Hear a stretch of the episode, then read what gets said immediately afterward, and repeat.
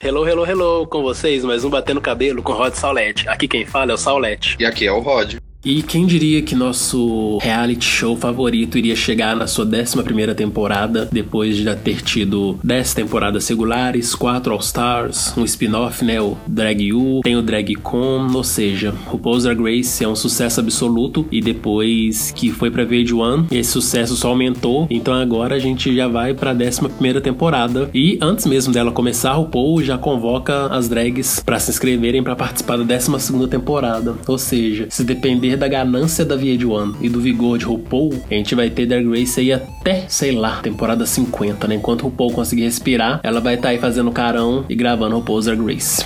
É, mas também vale lembrar que, né, que a RuPaul agora ela não tem só Drag Race para tomar conta, ela tem mais uma série que ela tá fazendo para Netflix e um outro programa que ela tá trabalhando, né, como dizem na internet. Então, eu acho que ou ela vai ter que parar com o All Stars ou ela vai ter que ter um tempo maior para ela ficar descansando, né, porque ela já não é tão nova assim.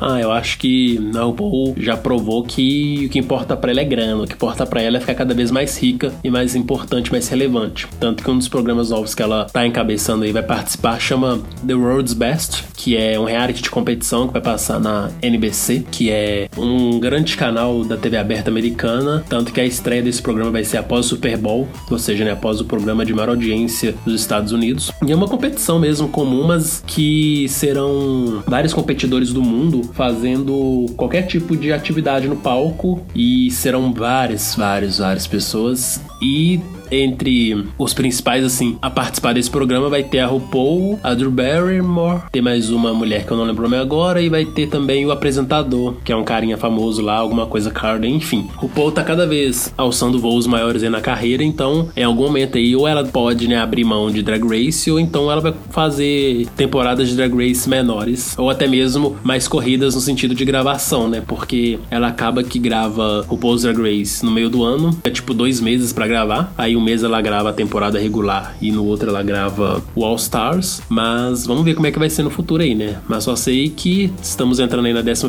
temporada e eu confesso que não me empolguei muito com as drags que foram apresentadas até aqui. Ah, a questão não é que eu não me empolguei muito. Eu acho que tem mais drag, assim, que não é tão extrovertida, não se soltou tanto na câmera do que as que tem, né? Porque, tanto que você, se você pegar o Meet the Queens pra assistir, eu acho que as que se destacam mais tá mais pro final. Tem algumas, assim, algumas gatas molhadas no começo, mas eu acho que mais pro final do Meet the Queens, que é por ordem alfabética, que se destaca, digamos que as melhores diante as câmeras. Eu não sei se é porque a gente tá tendo Drag Race uma temporada atrás da outra, com poucos meses de descanso, então meio que de certa forma tá saturando, então tenho ficado tão empolgado para assistir. Mas quando a VH1 anunciou, né, que faria o anúncio oficial apresentando as drags dessa nova temporada, eu achei que eles fariam um programa minimamente interessante de assistir. Mas o programa que a VH1 veiculou no canal oficial dela do YouTube, que tinha um entrevistador que não tinha nada a ver com RuPaul's Drag Race, escolheram uma personalidade gay famosa dos Estados Unidos, que é um atleta olímpico chamado Adam Rippon. Faço nem ideia de que tipo de esporte que ele pratica. E ele que entrevistou as drags. Tipo, pra mim isso aí já foi completamente uma bola fora, porque cheias de drags talentosas no universo Pose Drag Race, como Bob the Drag Queen, Bianca Del Rio, Trixie, Alaska, enfim, várias drags bacanas que poderiam entrevistar as novas participantes do show. E você me contrata uma pessoa que, tipo, não faz parte desse universo de Her Girls, eu achei meio nada a ver. Aí depois, pra piorar, colocam a Aquária para fazer várias palhaçadas lá com as drags, bem humilhantes até. Tipo, não humilhantes, mas bem ridículas, né? Bem retardadas, assim, que não tiveram muita graça. Então, eu achei que a VH1 perdeu uma boa oportunidade aí de poder elevar a arte drag, de mostrar melhor o trabalho dessas drags. E isso também me deixou um pouco desanimado quanto ao que viria a ser a temporada. Mas assim, eu também gosto de ver a temporada para poder tirar minhas conclusões. Eu não tô empolgado assim nesse momento, mas eu acho que depois de ver o primeiro episódio e ver das drags interagindo entre si na sala de trabalhos, ver elas nos desafios, acho que meu ânimo vai mudar. Mas nesse momento eu tô assim, com o pé atrás. Vamos deixar acontecer primeiro para eu poder opinar depois.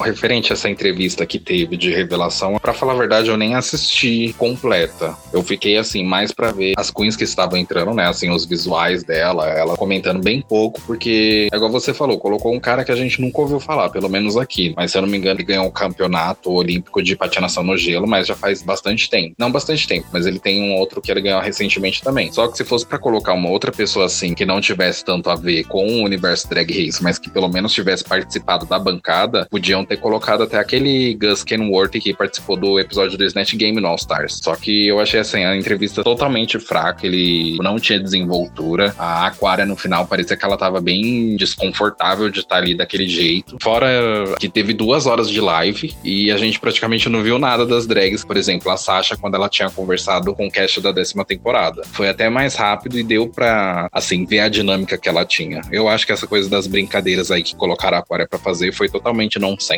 E acabou que, por conta dessa impressão que eu fiquei nessa entrevista, eu já não assisti muito empolgado o Meet the Queens. E as drags também no Meet the Queens não mostraram muito ânimo. Chegou no final do Meet the Queens, que é tipo de 40 minutos, eu já tava cochilando já de tanta preguiçinha que eu fiquei. Mas realmente eu acho que são impressões iniciais mesmo. E aí, conforme a temporada se desenrola, a gente torce mais por umas drags, menos por outras. Mas fica um alerta, né? Porque os boatos que já rolam dessa temporada é que ela vai ser tão chata, tão arrastada quanto a sétima temporada, que para mim é tipo uma das piores de Drag Race. Eu sei que você adora, mas eu não sou tão fã assim da sétima temporada, então eu espero que essa décima primeira não seja uma temporada 7 2.0. Mesmo porque se for, a Pearl vai xingar muito, né? Porque ela odeia que fala mal da temporada dela.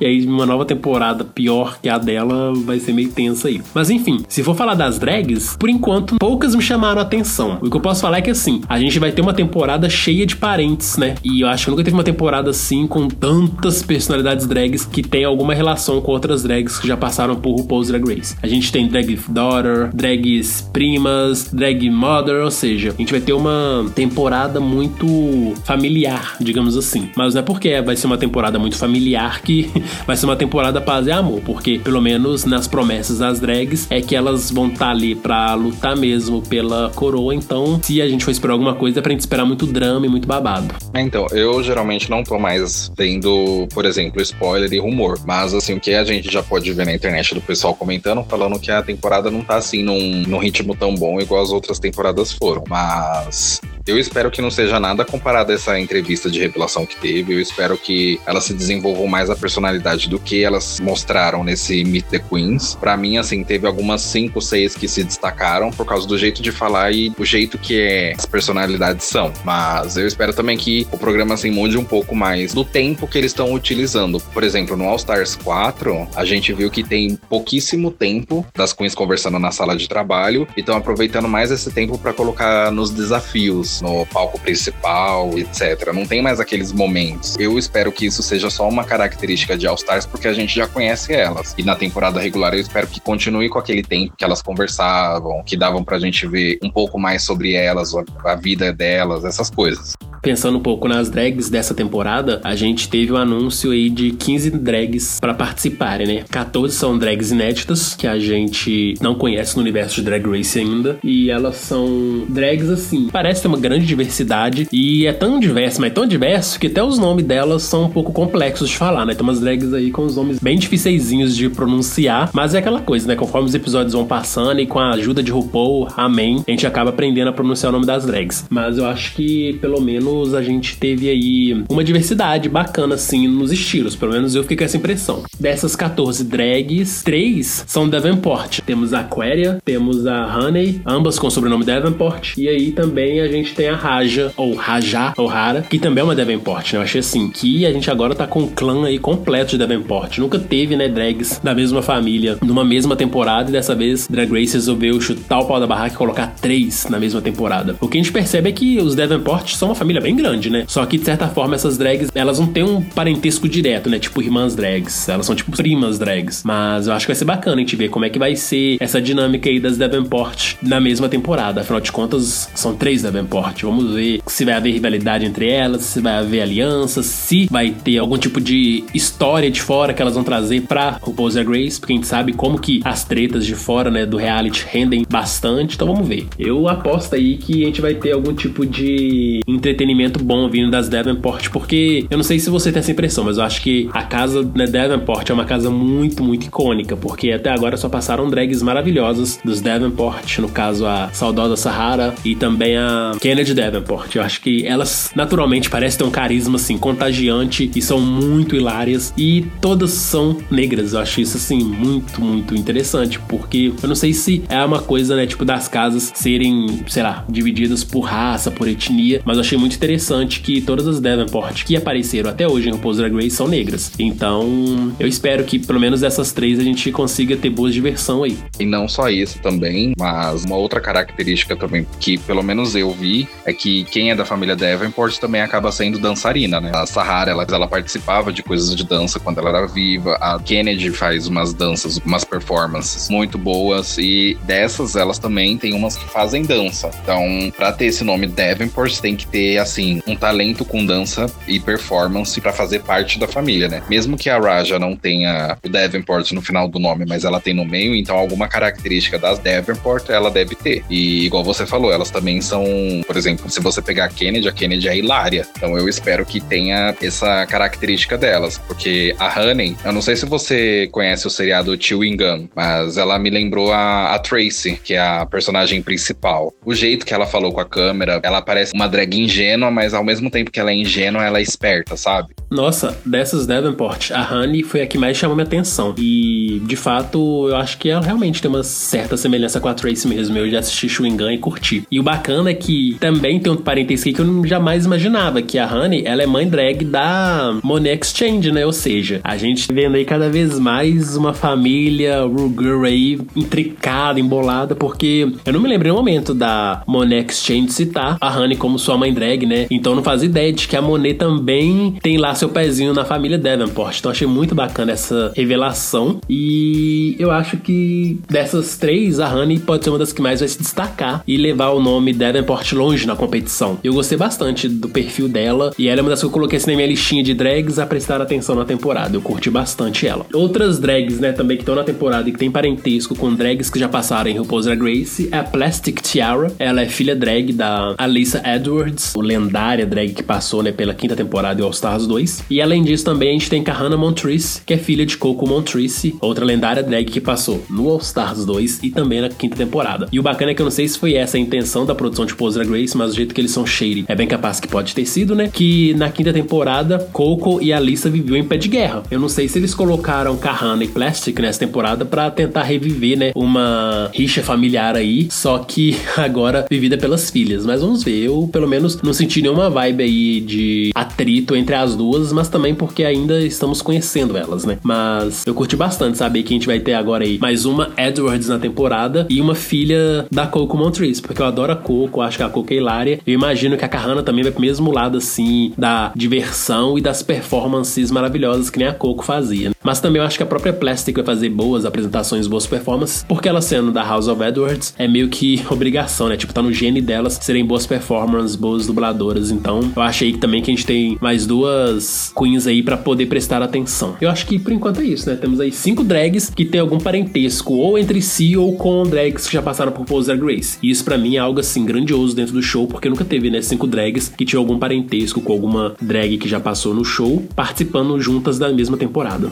É, que o programa tem tanta temporada, mesmo assim, tendo uma vasta variedade de drag queens que tem lá, querendo ou não, o programa ia acabar se encontrando com alguma drag que é filha, mãe, ou já trabalhou com outras drags que participaram do programa. E eu espero, assim, que elas tragam histórias diferentes das que já foram contadas por elas, das que já participaram da família, pra gente ter também uma outra perspectiva das personalidades delas. E você também falando da Kahana, pelo menos nesse visual que ela tá no Meet the Queens, ela me lembrou bastante a Lanisha Sparks não pesquisei, mas ela parece ser latina, não é?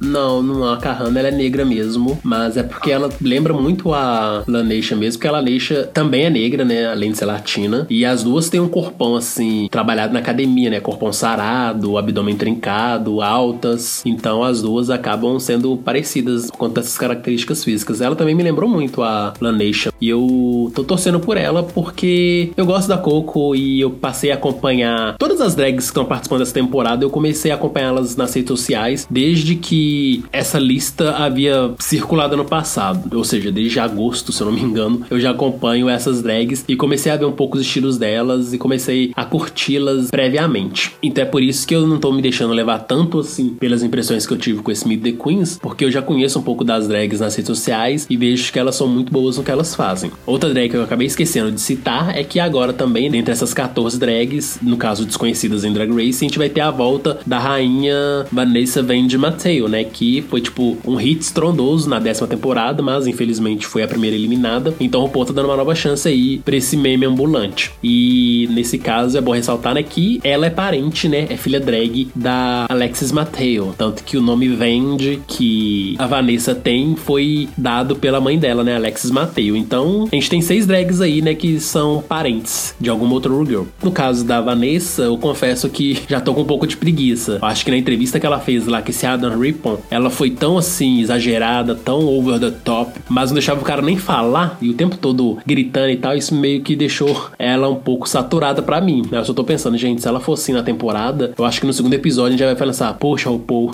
não precisava você insistir tanto nesse meme Miss Vende, já podia ter deixado ela na décima temporada mesmo. Mas vamos ver, né? Se vai ser assim ou não a passagem dela na temporada. O que eu sei é que, pelo fato dela ter passado na décima temporada, ela é a drag desse momento mais seguida, assim, no Instagram, ou seja, a drag mais famosa desse elenco da décima primeira temporada. O que é interessante porque quando a gente pega outras drags que estão também aí na décima primeira temporada, tem drags também que já tem uma certa relevância nas redes sociais. A Plastic Tiara é uma delas, a Soju é outra. Então vamos ver, né? Vende, no momento da entrevista até me deixou desconfortável, porque às vezes o cara queria falar, ele não podia falar, a gente não tem mais tempo, mas dava para ver pela cara dele, tipo, fica quieta que agora a gente não tem tempo, então vai lá com a Aquária. E quando ela foi para fazer a entrevista lá com a Aquária, aquelas brincadeiras, até a Aquária não aguentou, começou a rir, sair da cena, porque, tipo, ela tava muito exagerada. Eu também acho que lá pelo segundo, terceiro episódio, a gente já vai estar, tá, tipo assim, meu Deus, fica quieta, porque ela fala muito alto. E se você for comparar ela com a Silk, por exemplo, a Silk, ela fala alto, mas ela tem aquele time de tipo, ó, eu tô falando alto, mas eu não tô falando demais. Eu sei o meu momento de falar, eu sei o momento de deixar os outros pensarem para falar. E a Vendi não, a Vendi ela sai falando tudo, tipo, se você entendeu, entendeu, se você não entendeu, pronto. Então eu acho também que a Vendi lá pro terceiro episódio já vai estar tá assim, tipo, ok, tá bom, chega, tá chamando muita atenção desnecessária. Foi bom você ter citado a Silk, porque dessas drags que apareceram nesse primeiro momento, a Silk foi a que mais chamou minha atenção. Foi a que eu mais curti. Uma que eu posso dizer assim, que eu tô com uma torcida antecipada. Eu achei a personalidade dela a mais genuína, assim, dessa temporada. Ela é gorda, tipo assim, obesa mesmo. E ela vem com essa mensagem também de corpo, né, positivo. Ou seja, o corpo dela é aquele ali, doa quem doer, ela não vai mudar para agradar ninguém. Ela tá feliz com o corpo dela e ela vai mostrar sua arte da forma que ela é, sem precisar se enquadrar em padrão nenhum. Fora que ela tem uma personalidade assim, né? Como é o próprio mote dessa temporada, né? Larger than life, maior que a própria vida. E ela falando assim, hilária, divertidíssima. Acho que de fato ela foi uma das poucas durante a entrevista pelo canal da VH1 no YouTube que eu fiquei, tipo, super empolgado em assistir. Porque ela é muito divertida, ela é muito desbocada, mas dá pra ver que, tipo assim, tudo que ela fala é muito bem, assim, pensado, planejado. Ela não simplesmente solta as coisas por soltar, naquele estilo de, ah, vou falar só por aparecer. Dá pra perceber que ela é inteligente e que a arte dela vai ser algo assim que vamos acompanhar de olhos muito abertos e muito satisfeitos em vê-las ali. E o que eu achei bacana dessa temporada é que tem mais de uma drag gorda, né? Porque a gente tem umas big girls aí e vai ser muito bacana vê-las na temporada.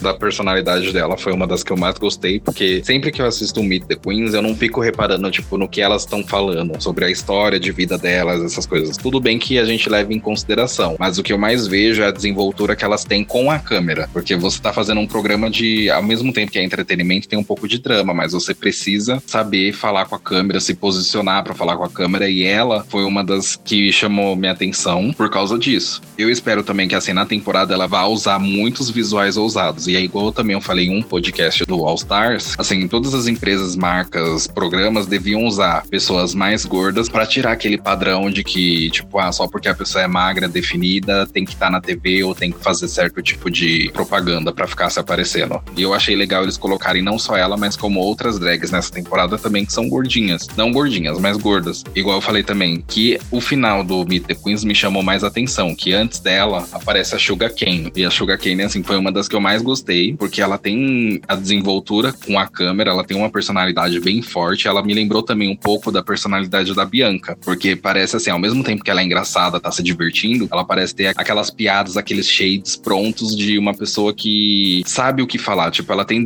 desenvoltura, agilidade naquilo que ela faz. Eu também espero que ela vá longe na competição e se mostre ser uma pessoa bem forte durante a estadia, né? Eu espero que ela não saia até a final, quem sabe.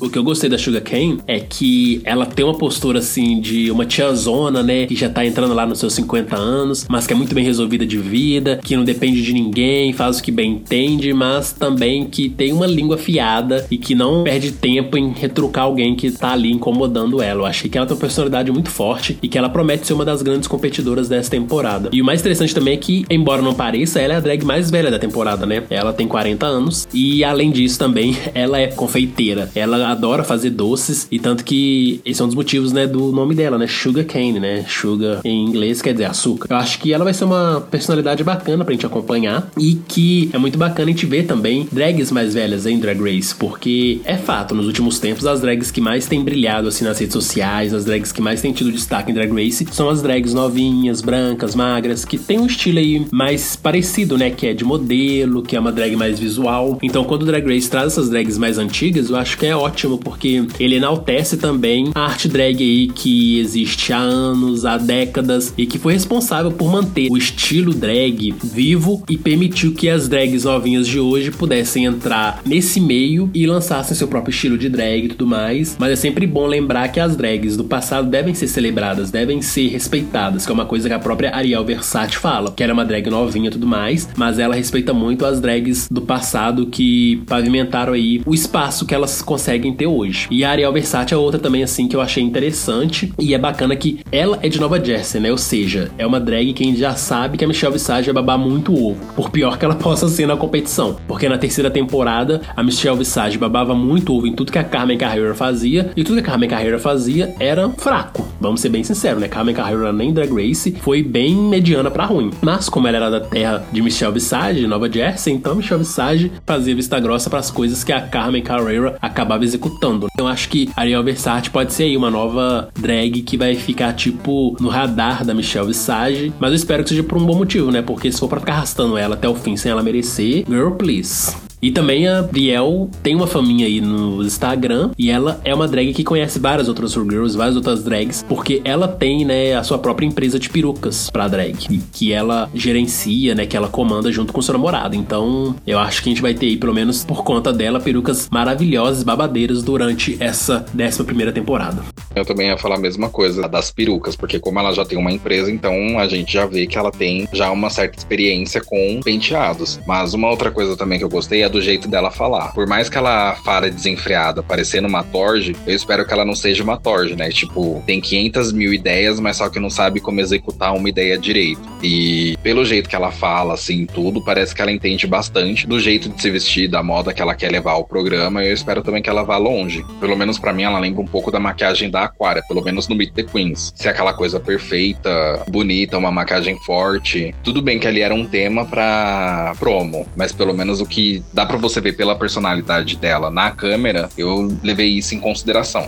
E outra drag que também tá ali perto de New Jersey, que no caso é uma drag que mora em Nova York, é a Scarlett Envy. E eu vou confessar que não criei muita expectativa com ela, não. Eu vi ela e pensei, ah, ok, next.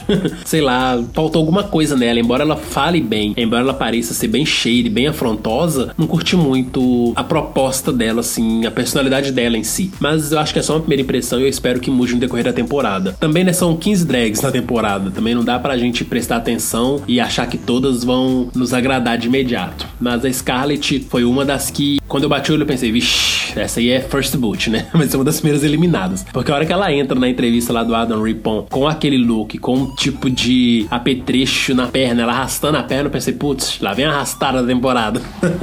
É, eu também tive essa impressão quando ela entrou na entrevista de revelação, mas no Meet the Queens ela até que me deixou curioso, porque ela tem uma coisa assim meio da Pearl, sabe? De ter aquele humor bem lento, no final ela solta alguma coisa legal. Eu espero que ela não seja a primeira a sair, porque ela também foi uma das que eu mais gostei assim do final, por causa dessa personalidade dela. Quando ela também até menciona o nariz dela lá na entrevista do Meet the Queens, eu já até lembrei da Magnolia da sexta temporada, tipo, ah, eu só tô aqui pra exposição, então eu espero que ela não seja uma Magnolia e solte uma gafe dessas, né? A Magnolia apareceu na sexta temporada, a gente já tá na décima primeira. Nessa altura que a gente já tá, né, de RuPaul's Drag Race, a gente já aceitou que as drags às vezes aparecem ali só mesmo pra poder ter uma fama maior e conseguir, né, mais trabalhos e um cachê maior, conforme elas forem fazendo esses trabalhos pelos Estados Unidos ou pelo mundo afora. Então, se ela acabar assumindo que tá ali só pela exposição, não ligo e talvez seja importante, né, pra personagem que ela quer criar ali. Eu acho que na época da Magnolia, a gente ainda tinha essa ilusão, né, de que, nossa, o Poser Grace tá aí pra divulgar e enaltecer a arte drag, o Poser Grace tá aí pra poder nos mostrar que a arte drag é linda, maravilhosa, e inclusive tá para isso mesmo, só que hoje é muito mais pelo drama, é muito mais pela audiência, né, a arte drag acaba ficando em segundo plano. Mas vamos ver, né, que se a Scarlett Envy muda minha opinião no decorrer da temporada. Outra também que não me chamou muita atenção, mas que parece ser uma drag muito talentosa é a Brooklyn Heights. Ela era bailarina, ela acabou fazendo essa transição do balé, né, onde ela era bailarina profissional, pra arte drag, e parece que ela consegue, né, mesclar esse seu conhecimento, essas suas habilidades pra dança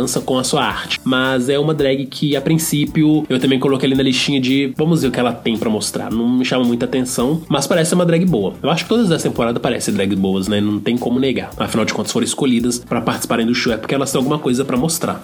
O que eu gosto, assim, dessas temporadas mais recentes é que tem a entrevista tanto do Meet the Queens quanto a entrevista de revelação. Então, além de você fazer a primeira impressão nessa entrevista de revelação, você tem que fazer a segunda impressão, que é do Meet the Queens. O visual que ela entrou lá e o visual que ela também escolheu pra promo, funcionou os dois. Eu também acabei gostando dela por causa disso e também que ela não tem aquela personalidade de tipo, ó, eu tô aqui, eu tô gritando, é para você ver que eu tô aqui, eu tô fazendo esse estardalhaço porque eu mereço atenção, sabe? Ela é aquela drag bem relaxada, tipo, ah, se você tá me vendo aqui, então é porque eu chamei a atenção de algum jeito, e eu gosto de pessoas assim também. Não precisa ficar uma Miss Vende gritando, gritando, gritando, pra gente reparar que ela tá ali. E o legal dela também, que pelo menos no Meet the Queens, ela lembra muito a Detox. Não só no Meet the Queens, mas também tem uma foto no Instagram dela que ela tá com a Detox, que, tipo, as duas se parecem bastante. Se você for levar em consideração a trajetória da Detox com os visuais que ela apresentou, tanto no All Stars e tanto na temporada dela, se a Brooklyn Heights ela também tem um estilo de visual assim marcante, eu acho que ela vai chegar até na final e poder acabar levando um prêmio. Mas só que a gente não tem como falar porque a gente ainda nem viu o primeiro episódio para saber como que elas vão sair, né? Mas ela também tá na minha lista para ir longe.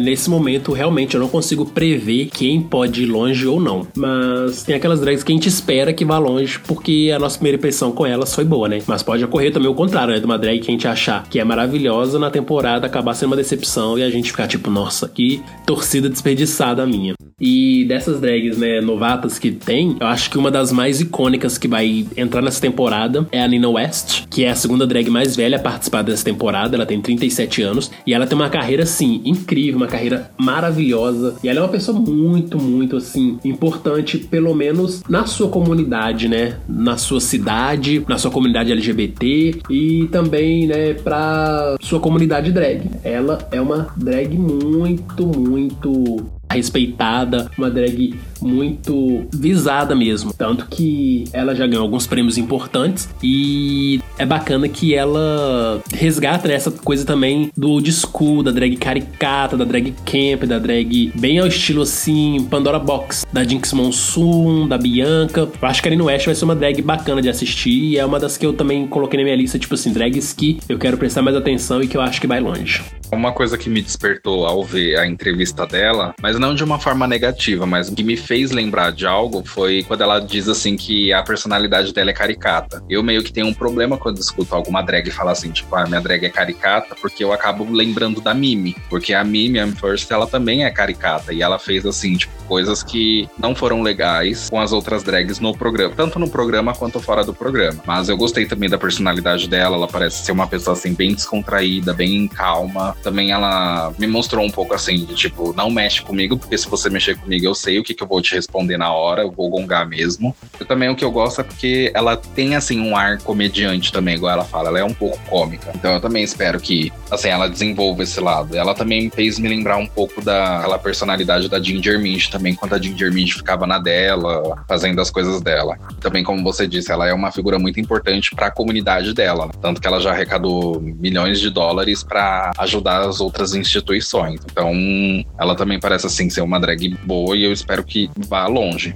E uma coisa que eu curti nesse elenco é que eles foram muito ousados né, em várias decisões, assim, de queens que eles escolheram. A gente tem aí a Brooklyn Heights, que é a primeira drag canadense a participar do programa. Tem a Nene West, que é uma figura muito importante para sua comunidade, que tenta participar de Drag Race, né, há nove anos, né? Ela disse que foi a nona tentativa dela em participar do programa. E ela com 37 anos, ou seja, ela entrou ali quando tava, sei lá, com seus 20 e tantos anos e foi entrar com quase 40 anos. Ou seja, ela tava aí uma década tentando e finalmente ela conseguiu entrar, né? É alguém que acredita na sua arte, acredita que deve ser divulgado. E aí eu penso também que a gente tem a Mercedes Diamond Diamond, né? Que é a primeira drag muçulmana a participar do reality. E dá pra ver que as referências dela são referências assim, indianas, africanas. Eu acho que vai ser uma drag rica também pra gente acompanhar. E ela passa uma serenidade, né? Que a gente não vê sempre nas drags. E nas drags, quem tiver essa serenidade, normalmente são drags que acabam sendo eliminadas no primeiro momento, né? Tipo a James Mansfield na nona temporada. Tão serena, mas tão serena que durou só dois episódios, porque no primeiro episódio a Lady Gaga participou e não queria ver ninguém eliminado. Se não fosse isso, eu acho que a primeira eliminada teria sido a James Mansfield. Mas eu espero que com a Mercedes seja diferente, ela vá longe, porque eu curti a proposta dela. Ela parece ser realmente muito concentrada, muito confiante no seu trabalho.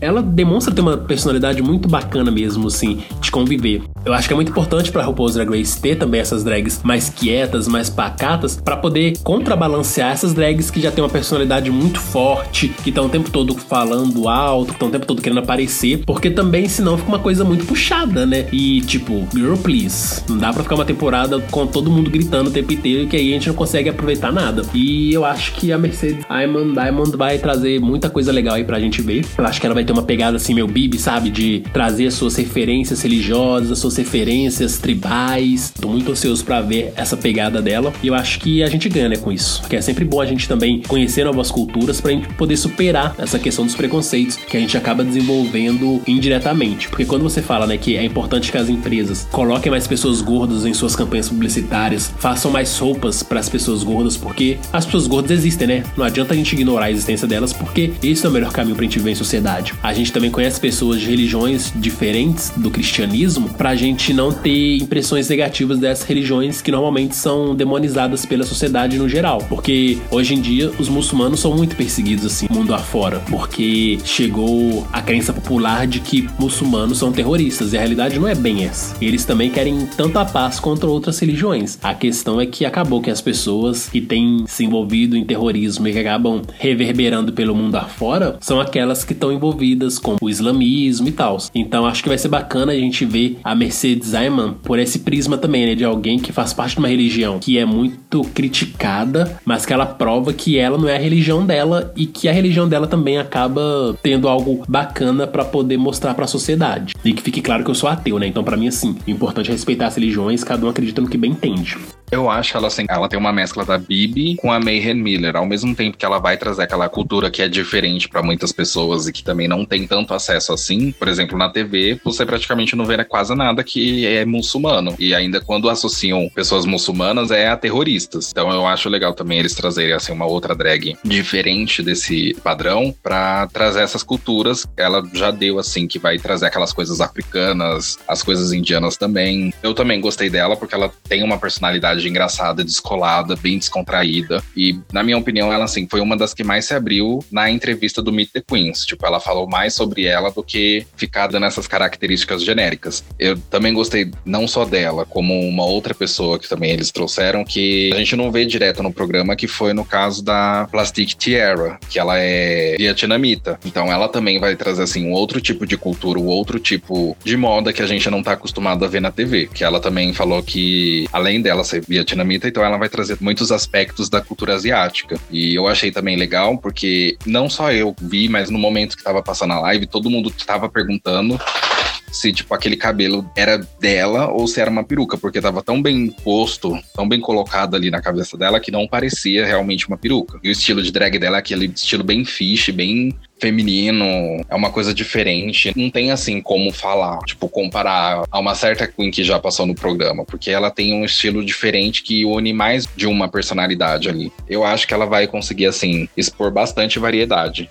Eu acho que a Plastic Tiara já entra como uma das favoritas, porque ela tem uma fanbase boa antes de participar do show e agora só vai aumentar. Eu sei que ela é vietnamita e tal, e é bom a gente também ficar atento às coisas que a gente fala, às coisas que a gente prega, porque é muito comum as pessoas colocarem os asiáticos tudo no mesmo balai e falar que asiático é tudo igual. E isso não é verdade. Isso chega a ser racismo, xenofóbico e tudo mais. Só que, como a Plastic Tiara desmontada é um boy muito lindo e tal, ela acaba também brincando muito nas suas redes sociais de que ela é um ídolo da música K-pop. Ela brinca muito com isso, de que ela desmontado poderia ser algum cantor K-pop. E a gente sabe que hoje em dia K-pop é um fenômeno, né? Só que é preciso a gente sinalizar que K-pop é da Coreia do Sul e o Vietnã é outro país com pessoas que têm suas características e sua cultura também que são diferentes. E não existe nenhum vietnamita que é cantor de K-pop. Mas eu acho interessante que, embora ela seja vietnamita, ela brinca muito com essa questão do K-pop. E eu acho que por isso ela vai acabar trazendo também talvez uma nova audiência aí para Drag Race que a gente talvez não tá esperando e que vai ser uma audiência que pode nos dar muito dor de cabeça, porque os fãs de K-pop também são fãs insanos, fãs que acabam atacando quem critica seus favoritos. E se a Plastic Cherry entrar aí e conseguir roubar a atenção desses fãs de K-pop, pode ter certeza que a gente vai ter uma temporada aí muito atribulada com esses fãs insanos. Talvez ela pode ser uma nova Valentina aí, arrebatando um grande número de fãs pela sua proposta artística e por também representar aí uma cultura que nem sempre é explorada no show, né? E eu achei ela também lindíssima. Ela, com essa sua proposta de ser bem fish, mas também trazendo elementos asiáticos, vai ser algo bem rico e bem bacana pro programa. Eu tô ansioso aí pra ver, porque também a Alice Edwards não escolheria ela à toa como sua filha drag, né? Então acho que a Tiara tem muito a acrescentar pro show, sim. Assim como ela, outra drag asiática da temporada é a Soju, né? Eu achei muito bacana, porque é a primeira vez que a gente tem uma temporada regular que tem duas drags de origem asiática. E a Soju, ela é de origem sul-coreana. E a Soju também tem uma pegada bem forte com o K-pop e também ela pode trazer aí esses fãs de K-pop que, como eu já disse, são fãs que conseguem causar aí muito alvoroço por onde passam, causar um buzz imenso. Então, quando Drag Race escala duas drags que tem de certa forma alguma ligação com K-pop, eles podem também estar tá visando esse público aí que é cada vez maior mundo afora e que tem fãs que são muito fiéis, mas que também cobram muito de seus ídolos e daqueles que têm algum envolvimento querendo ou não, assim, K-pop tá sendo muito mais falado agora, né? Porque tá explodindo várias boy bands de lá. Então é óbvio que eles vão querer, assim, procurar coisas que estão no momento para gerar mais audiência. No caso da Soju, assim, ela é uma pessoa bem tranquila, bem relaxada. Ela já tem um canal também no YouTube, então ela já tem uma notoriedade também nas redes sociais que ela faz reviews dos episódios. Ela é tipo, assim, a James Mansfield também tem um canal no YouTube que faz isso. Espero, assim, que a Soju passe do primeiro episódio episódio porque ela também despertou interesse. Porque ela, além dela ser asiática, também ela se intitula assim, a princesa rainha do K-pop. Então eu também gostei assim de ver duas asiáticas, de certa forma, nessa temporada. E eu espero que ela desenvolva assim um pouco mais esse jeito dela falar com as câmeras, porque parecia que ela tava assim um pouco contida, meio que com vergonha, talvez por ser assim, não o primeiro contato dela, mas o primeiro contato dela assim do programa com as câmeras, né? Porque geralmente essas entrevistas são gravadas depois que elas fazem a gravação do início do primeiro primeiro episódio. Então eu espero assim que ela se descontraia mais na frente das câmeras.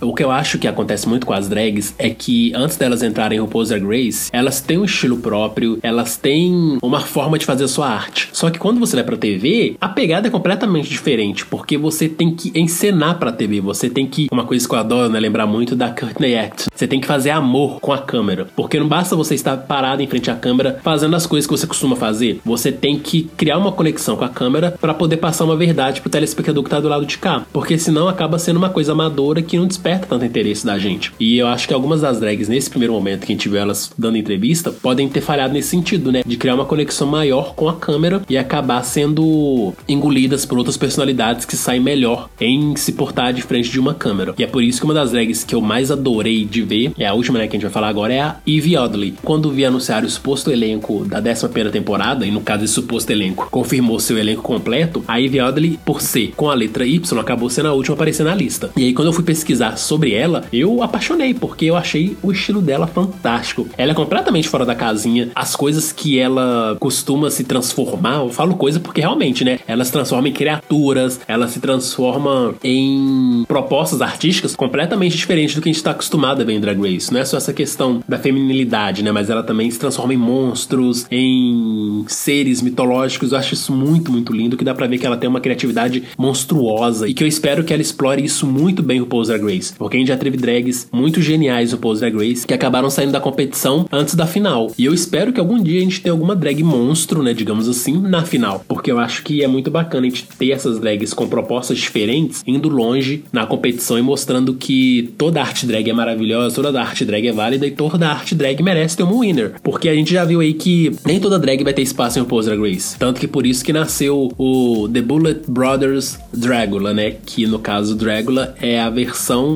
de RuPaul's Drag Race voltadas para drag queens monstros, né? Pelo menos é a forma que eles se descrevem, né? Não que eles se descrevem falando que são uma versão de RuPaul's Drag Race, mas que eles estão em busca de uma drag monstro. E eu acho que a Ivy Oddly, ela vem nesse sentido, né? De mostrar que drags monstro também merecem seu espaço aí no maior reality de drag do mundo. E eu acredito também que ela vai conseguir se adaptar, porque deu para ver que ela é muito criativa e que ela é uma boa performer. Então eu tô ansioso pra vê-la. Ela é outra drag que eu coloquei assim, entre as que eu mais quero acompanhar nessa temporada. Se eu puder fazer assim, tipo, a minha listinha, ela tá nela. Legal também dela é que ela já falou que ela trabalha assim com aqueles materiais que nem todo mundo resolve trabalhar. Tipo, são aqueles materiais mais difíceis, digamos assim, de uma Queen pegar na rua ou no lixo e fazer um visual. E quando ela entra também com aquele visual na entrevista que ela teve lá do review, ela me lembrou bastante aquela época que a RuPaul fazia esse estilo, né? Tem no começo da carreira, a RuPaul se vestia desse jeito, com moicano. No caso, é considerado como gender fuck, que, tipo, você não consegue identificar identificar como que a pessoa tá. E eu gostei dela por causa disso. E na entrevista também ela se soltou bastante. Ela já falou que muitas pessoas não gostam dela por causa dessa risada que ela tem, mas eu acabei gostando dela por causa disso. E também você vê que ela é uma pessoa jovem, mas ao mesmo tempo que ela é jovem, ela sabe se portar, sabe se comunicar com as pessoas. E eu também espero assim que ela vá longe também por ela fazer esses visuais diferentes, não convencionais que todo mundo tá acostumado. Também como ela já falou que ela consegue trabalhar com esses outros tipos de materiais. Então, se tivessem um desafio para construção de roupa, para costura, essas coisas, eu espero que ela vá muito bem. E ela também, assim, tá na lista para ir bem longe nessa temporada.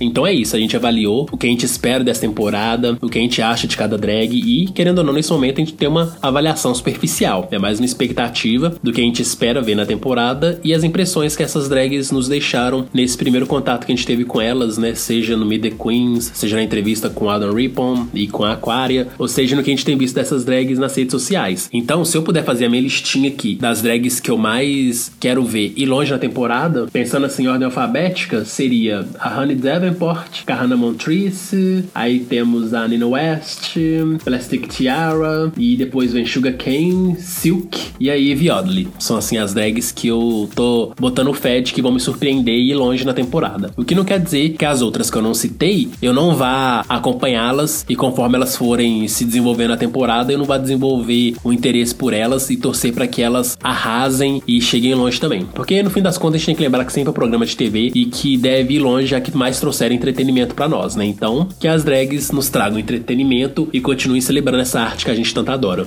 Minha lista também, assim, ela é praticamente quase todas. Mas, assim, para resumir mesmo, assim, as que eu quero ver chegar quase na final seria a Brooke, a Honey, a Plastic Tiara, a Nina também, a Sugar Cane, a Silk, com certeza, e a Ivy Oddly. Tipo, essas eu quero que chegue até o máximo possível. Então, nosso consenso aqui é: todas têm potencial para chegar longe, mas aquela que a gente já tá assim um pouco apreensivo é Vanessa Vende Mateo. Infelizmente, eles conseguiram saturá-la só com o meme do Miss Vende na décima temporada e parece que ela vai voltar agora mais saturada ainda. Mas vamos acompanhar, né? Porque se ela nos fizer rir, já é uma grande vitória, então vamos celebrar isso. E eu tô empolgado. Conforme a gente foi conversando aqui, deu pra ver que, tipo assim, as drags têm muito potencial e tirando essa impressão inicial que foi um pouco assim, morna e abaixo das expectativas, eu acho que a gente vai ter aí uma grande temporada para acompanhar e se divertir. Então, simbora aí, que em breve estreia a nova temporada e aí vamos comentar cada episódio, nossas impressões e como vai a nossa torcida para as drags. Porque a nossa torcida é aquilo. A gente gosta da drag tal, mas não quer dizer também que a gente vai morrer por ela e achar que ela deve vencer, que ela é a melhor que tem. Porque uma coisa que a gente aprendeu com o Pose Drag Race é que não torça por ninguém, porque vai vir um twist que vai eliminar a sua preferida. Então, só entra na onda, curte o show que você pode surpreender, pode pelo menos terminar o seu dia, sua sexta-feira, sorrindo e feliz com o que a produção trouxe para você.